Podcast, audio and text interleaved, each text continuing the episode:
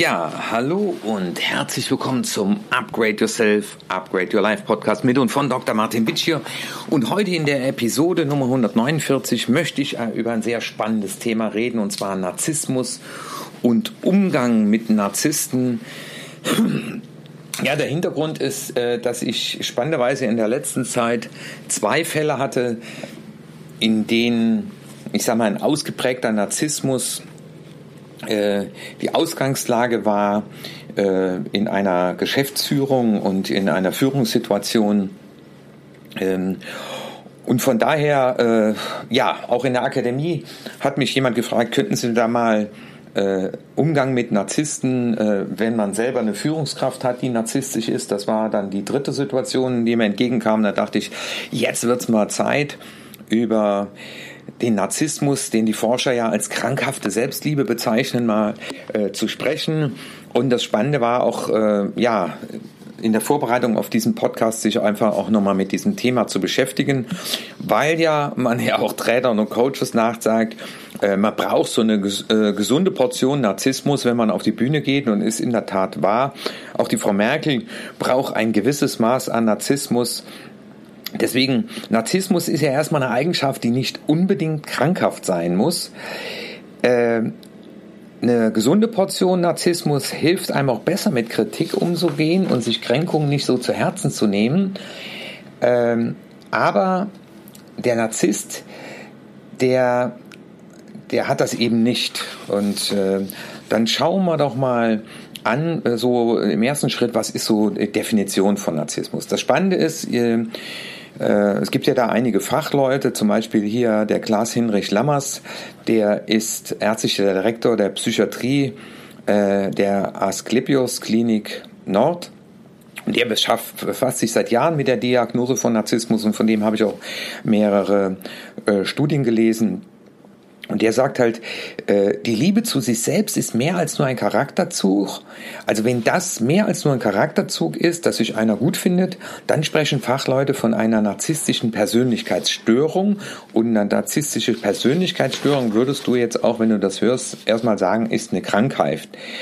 Ähm, und wenn also jenseits der Liebe zu sich selbst äh, das umschwenkt, also wenn es krankhaft ist, dann kommt eben eine dunkle Seite hinzu und äh, die wird charakterisiert der, letztendlich durch das Gefühl äh, von Großartigkeit, dem Bedürfnis nach Bewunderung, äh, aber auf der anderen Seite Anpassungsstörungen, Beziehungsprobleme, und Substanzmissbrauch. Also das heißt, ähm, ich werde auch gleich nochmal den Unterschied vom äh, weiblichen und männlichen Narzissmus aufzeigen.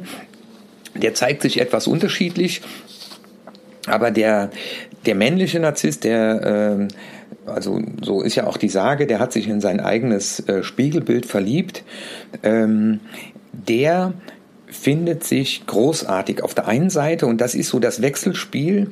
Der kommt selbstbewusst darüber, der sagt, äh, alles kein Problem, kriegen wir hin, äh, weil er ja von sich glaubt, dass er großartig sei. Und auf der anderen Seite erleben wir diesen gleichen Menschen mit einem ganz geringen Selbstwertgefühl und da kann man so schon im ersten Schritt vermuten, weil er ganz tief in sich nichts von sich hält, versucht er dann nach außen über dieses Großartigkeitsgefühl äh, der Welt zu demonstrieren, dass er doch was wert ist. Und man geht davon aus, dass wir ein Prozent der Bevölkerung unter dieser narzisstischen Persönlichkeitsstörung leiden. Aber da gibt es auch eine große Dunkelziffer, weil die, die diese Störung haben, nach der ersten Sitzung dem Therapeuten sagen, und äh, so äh, beschreibt das ja äh, hier auch äh, äh, Klaas Hinrich Lammers in seinen Ausführungen, da erklären die dem Therapeuten, dass er ein Problem hat, aber sie könnten ihm gerne weiterhelfen.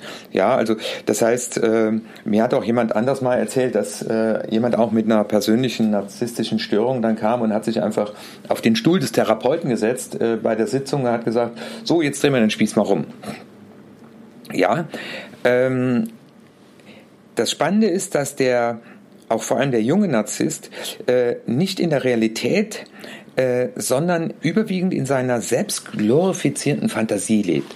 Also das heißt, er hat äh, Gigantismus-Fantasien. Also wenn er träumt, dann träumt er immer direkt groß, dann ist er in einem halb, von einem halben Jahr Millionär. und auf der anderen Seite, ja, und deswegen Gierde auch nach schnellem Erfolg. Äh, und auf der anderen Seite steht innere Leere und geringes Selbstwert. Äh, Gefühl gegenüber und das übertüncht damit dominanten Verhalten. Und das ist natürlich äh, schwer für dich zu erkennen. Nämlich die Frage, hat jemand, ist jemand dominant, äh, aber nicht krankhaft narzisstisch? Äh, deswegen muss man da immer ein bisschen näher hinschauen, nämlich spätestens dann, wenn du Kritik übst, wenn du ihm Feedback gibst. Wenn er dann, äh, man spricht dann von einer narzisstischen Kränkung, sich gekränkt zurückfühlt, dann kannst du davon ausgehen, äh, dass es sich um einen Narzissten handelt, der dich dann meistens mit Missachtung auf den Moment hin straft. Also der dreht sich um, geht und will mit dir nichts mehr zu tun haben. Ähm, die Frage ist natürlich die der Ursachen. Ist das genetisch bedingt? Und ja, die Ursache, sagen die Forscher, liegt so wie so oft in der Kindheit, nämlich narzisstische Menschen wurden äh, in vielen Fällen vernachlässigt, und zu, nur zu wenig oder nur in bestimmten Ereignissen auch, wie zum Beispiel bei schulischen Erfolgen beachtet. Also das heißt, wenig Zuwendung in der Kindheit und wenn sie beachtet wurden, nur wenn sie eine, eine gute Note geschrieben haben. Und ansonsten äh, laufen die mit dem Gefühl rum in der Kindheit, äh, sie sind nichts wert. Und äh, so überdecken sie natürlich dann ihr geringes Selbstwertgefühl, zum Beispiel durch Perfektionismus ähm, und die Illusion, äh, vermeintlich unbegrenzte Talente und Möglichkeiten zu haben. Ja, und das Spannende ist, dass diese Menschen ähm, in Bezug auf ihre Wahrnehmung alles um sie herum selbst kreist. Also auch das weiß, wenn sie mit anderen zusammen sind. Nach dem dritten Satz reden sie nur noch von sich selber. Ähm, sie reflektieren immer, ja, und jetzt erzähle ich dir mal meine Story. Jetzt äh, sage ich dir mal, wie es mir dabei geht. Also das heißt, äh, die schaffen es gar nicht, sich auch auf mal den anderen einzulassen. Also ich habe da auch äh, äh, jemand, äh, den ich schon länger kenne, äh, ich sage immer, der kommt rein und erzählt seine Heldengeschichte äh, und man hat nie das Gefühl, dass der auch mal eine Frage stellt, wie geht's dir? Ähm, also die in, bei denen kreist in ihrer Wahrnehmung alles um sie selbst und äh, sie tun das alles, um dann am Ende zu hören, bah, was bist du toll. Also süchtig nach Lob und Anerkennung, und andere Menschen finden in ihrem Kosmos, ja, äh, haben nur die Rolle, der Spiegel der eigenen Genialität zu sein. Also äh, da kannst du mal so sehen, wie toll ich bin. Ja, Therapeuten sagen, die Behandlung von Narzissten ist deswegen so schwer, weil die erstmal an den Punkt kommen müssen, dass sie eben nicht so genial sind und dass es äh, in der Tat ein Update braucht äh, auf ihrer Festplatte. Und wenn sie sich darauf nicht einlassen, wenn sie nicht sich eingestehen, dass sie da ab und zu mal äh, zu sehr nur immer sich in den Fokus stellen und von ihrer Genialität reden, wenn sie diesen Sprung nicht schaffen, ähm, dann ist das für einen Therapeuten fast ausgeschlossen und auch für jemand, der mit einem Narzissten zusammenlebt. Äh, und da empfehlen dann viele, äh, nimm Reis aus. Äh, das Spannende ist, und jetzt können wir uns ja mal mit dem männlichen Narzissmus als erstes be, äh, befassen. Ähm, er ist gekennzeichnet dadurch, er verführt statt zu lieben, ist äh, die Überschrift, die ich mir ja notiert habe. Also die verführen gerne die Frauen ihrer Begierde und das fühlt sich auch für die Frau erstmal sehr toll an, weil die sind sehr charmant, die sind sehr liebenswert und die wissen auch, äh, wie sie eine Frau von ihrer besten Seite überzeugen können äh, und, und, und glänzen da auch. Und am Anfang wird die, wird die Frau überschüttet. Äh, das kann auch die Kollegin sein mit Aufmerksamkeiten und dann wird das noch gemacht und das noch gemacht und Blumen mitgebracht und was ist dein Lieblingswein? Ja. Aber das Spannende ist, dass diese Menschen leider doch nicht in der Lage sind, sich wirklich emotional auf den anderen einzulassen. Ähm, weil die haben so das Gefühl, dass ich dich bewundere, ist doch erstmal Leistung genug. Und das Spannende ist dieses Glorifizieren auch des Partners. Also das heißt, ein Narzisst, wenn er eine neue Frau kennenlernt, wird er eigentlich stundenlang davon erzählen, wie genial die ist. Äh, ja, das ist ja oft so bei der Verliebtheit erstmal, aber äh, bei dem Narzissten ist das übertrieben. Also wenn der von der Verliebtheit spricht, dann denkst du, äh, diese Dame kann übers Wasser gehen. Und äh,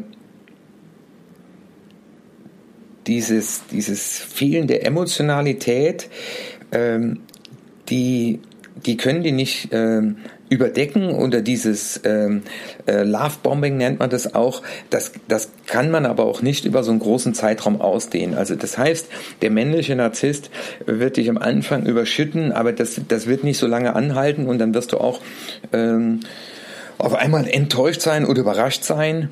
Ähm, denn Mitgefühl ist eben keine Stärke vom Narzissten und dass er das halt eben nicht so, so lange schafft.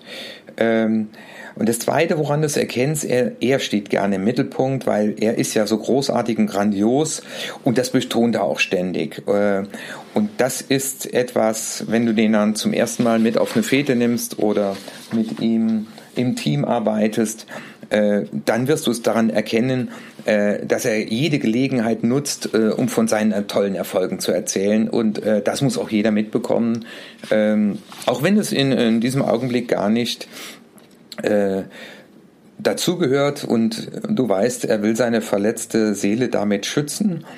Und das, das Dritte, woran du es erkennst, er will Macht über seinen Partner äh, besitzen. Also das heißt, Macht ist für ihn ein ganz wichtiges Instrument, und deswegen findet man so oft in Führungspositionen auch Narzissten auf Vorstandsetagen, äh, weil das Spannende ist, die blenden oft ihr Umfeld mit ihrer Großartigkeit und das schaffen sie auch sehr lange in, in einigen Fällen. Und deswegen findet man sehr viele selbst äh, Verliebte auch äh, in Führungsetagen, die man dann oft aber auch als sehr aggressiv, unempathisch, rücksichtslos oder auch distanziert erlebt. Und andere vorzuführen oder abzuwerten, kostet sie nur ein Wimpernzuckern, ähm, wie man das so lesen kann. Und ähm, auch in Beziehungen lässt der Narzisst keinen Zweifel daran, dass er den Hut aufhat. Also er bestimmt das, äh, ja, und äh, er versucht auch den anderen zu dominieren und auch immer wieder abzuwerten. Also wie siehst du denn aus? Du musst dich mal anders anziehen. Und das Schlimme ist ja, dass äh, gerade beim äh, männlichen Narzissmus, dass dann die die Partnerin äh, in Selbstzweifel, ah, äh, ist das doch nicht so okay, was ich tue, bin ich doch nicht richtig angezogen. Äh, und dadurch, dass der das so überzeugend rüberbringt, ist die, die, Frau auf der anderen Seite dann oft sehr, ja, wertet sich selber ab, weil er ist ja so grandios. Und das Spannende, das ist so der, der, der vierte Aspekt, bei deutlichem Widerspruch, Kränkung oder Scheitern oder auch einer unabwendbaren Kritik zieht er sich zurück und man erlebt bei ihm auch ein erhebliches Aggressionspotenzial. Also er knallt dann die Türen extrem, schreit laut rum, äh, weil diese Kränkung ist ihn für, für ihn äh, unerträglich. Und das ist dann oft gefolgt äh, mit ähm, ja, äh, mit einer kompletten Abwendung. Also mit dem will ich nichts mehr zu tun haben und deswegen ähm, bist du dann oft überrascht. Ich wollte, ich habe es nur gut gemeint, ich wollte nur ein Feedback geben und äh, er, er, er ist auf und davon und äh, sucht sich schon die, die nächste Frau, die er wieder umschmeicheln kann und dann geht das Spiel von vorne los. Also wenn du als Frau erkennst, dass du gestresst bist, wenn du mit ihm zusammen bist, ähm, weil er extremen Wert darauf legt, auch keinerlei Schwächen der Beziehung nach außen zu dringen. Ja, und dass er auch immer wieder in der Öffentlichkeit von dir extrem viel erwartet, was sich unter Stress setzt. Ähm, und dass du überlegst, dich äh, ihm zuliebe noch zu ändern, ähm, weil er dir auch immer wieder zu verstehen gibt, dass du eigentlich äh, total schwach bist, äh, dann ist es an dem Punkt, dass du dir mal ganz intensiv darüber Gedanken machst, äh, ob das eine richtige Beziehung ist. Äh, Im Job kann man dann sich auch zurückziehen oder distanzieren, weil du erkennst es auch daran, ähm, dass du äh, deine sozialen Kontakte vernachlässigt und wenn das im Job ist, dann kümmerst, äh, geht er nur noch mit dir essen, will nur noch mit dir zusammen sein, äh, weil er will ja den Kreis seiner Bewunderer bestimmen und äh, wenn die Gefahr zu groß ist in deinem Bekanntenkreis, dass er kritisiert wird, dann äh, will er eigentlich nur, dass du mit ihm zusammen bist, weil dich hat er ja im Griff. Und wenn du dann merkst, dass deine Selbstzweifel immer größer werden, dann sagen viele, nimm nur Reis aus. Aber wir kommen dann nochmal zum zweiten Schritt oder zum zweiten Ansatz. Der weibliche Narzissmus, äh, der äußert sich etwas anders. Äh, aber auch das sind Menschen, die man als äh, Energievampire bezeichnet. Also das mangelnde Selbstwertgefühl, Minderwertigkeitsgefühl, krankhafte Selbstzweifel, überzogene Selbstkritik, ja, und auch hier wieder ähm, ja dieser extreme Leistungsdruck, unter den sich diese Leute setzen, äh, aber auch die Fixierung auf Status und materielle Dinge äh, sind davon gekennzeichnet. Also äh, ich habe hier mal mir sechs Anzeichen äh, herausgeschrieben, an denen du auch einen weiblichen Narzissten erkennen kannst. Ähm, das auffälligste Merkmal ist letztendlich, dass du ihn, den weiblichen Narzissmus, viel, viel schwerer erkennen kannst und kaum wahrnimmst. Und äh, deswegen ist es so herausfordernd, ähm, weil das ja auch Menschen sind, äh, die sind stilsicher, die sind sehr aufopfernd. Ja, es ist so, manche sagen so eine engelsgleiche Weltretterin, der kann man gar nicht böse sein, weil die ist nur für den anderen da. Aber mögliche Anzeichen ist das erstes Mal der Perfektionismus, also das Narzissten oder der weibliche Narzissmus. Äh, das sind oft krankhafte Perfektionisten, äh, die ja äh, glauben, dass nur ein perfekter Mensch wertvoller ist. Ja.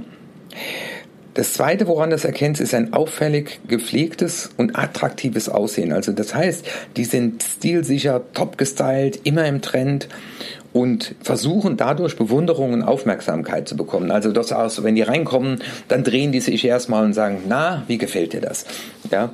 Äh, aber die, die Anzeichen müssen alle zusammenkommen. Deswegen ist mir auch nochmal ganz wichtig in diesem Podcast, äh, das sind ja keine bösen Menschen, die fallen halt auf sich selber rein. Und äh, ich glaube, jeder von uns hat narzisstische Anteile. Das ist nämlich gesunde Selbstliebe. Äh, aber wenn es eben nur noch um mich selbst geht, um meine Glorifizierung und ich keinerlei Empathie für andere entwickeln kann, dann ist es eben äh, auch eine Situation, die dem Miteinander nur schadet und davor will man sicher schützen.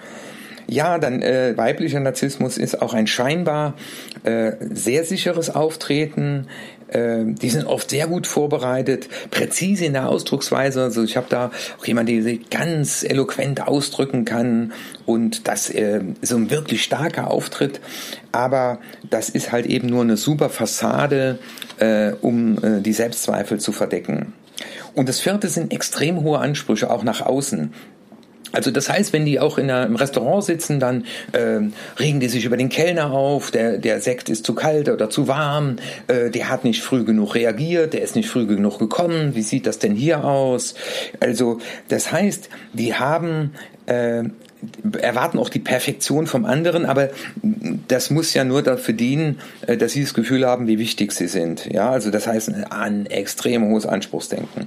Auf der anderen Seite äh, Bescheidenheit als Gegensatz, nämlich äh, auf Komplimente, nämlich äh, die äh, in der Tat leistungs- oder persönlichkeitsbezogen sind, reagieren die Narzisstinnen oft mit größter Bescheidenheit, äh, sagen, ja, ja, waren ja auch andere noch dabei, also sie schreiben eher Erfolge und Sympathie in erster Linie ihrem ansprechenden Aussehen zu äh, und ähm, ja, weisen das dann zurück und das ist ja das Schwere, was zu erkennen ist und äh, was mit dem äh, Perfektionismus einhergeht, dieses fehlerfrei sein zu wollen.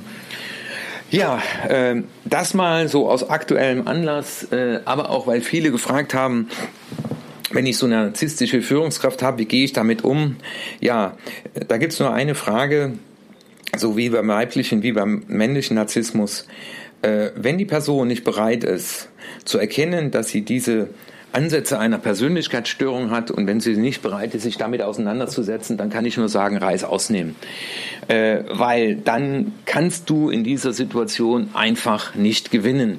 Dann wirst du in dieser Situation immer der Betroffene und Verlierer sein und dann brauchst du eine extreme Portion von Gelassenheit, äh, um mit solch einem Chef, mit solch einem Partner, mit solch einem Freund äh, zu existieren, weil dann ist diese Art von Beziehung immer eine gefühlte Einbahnstraße.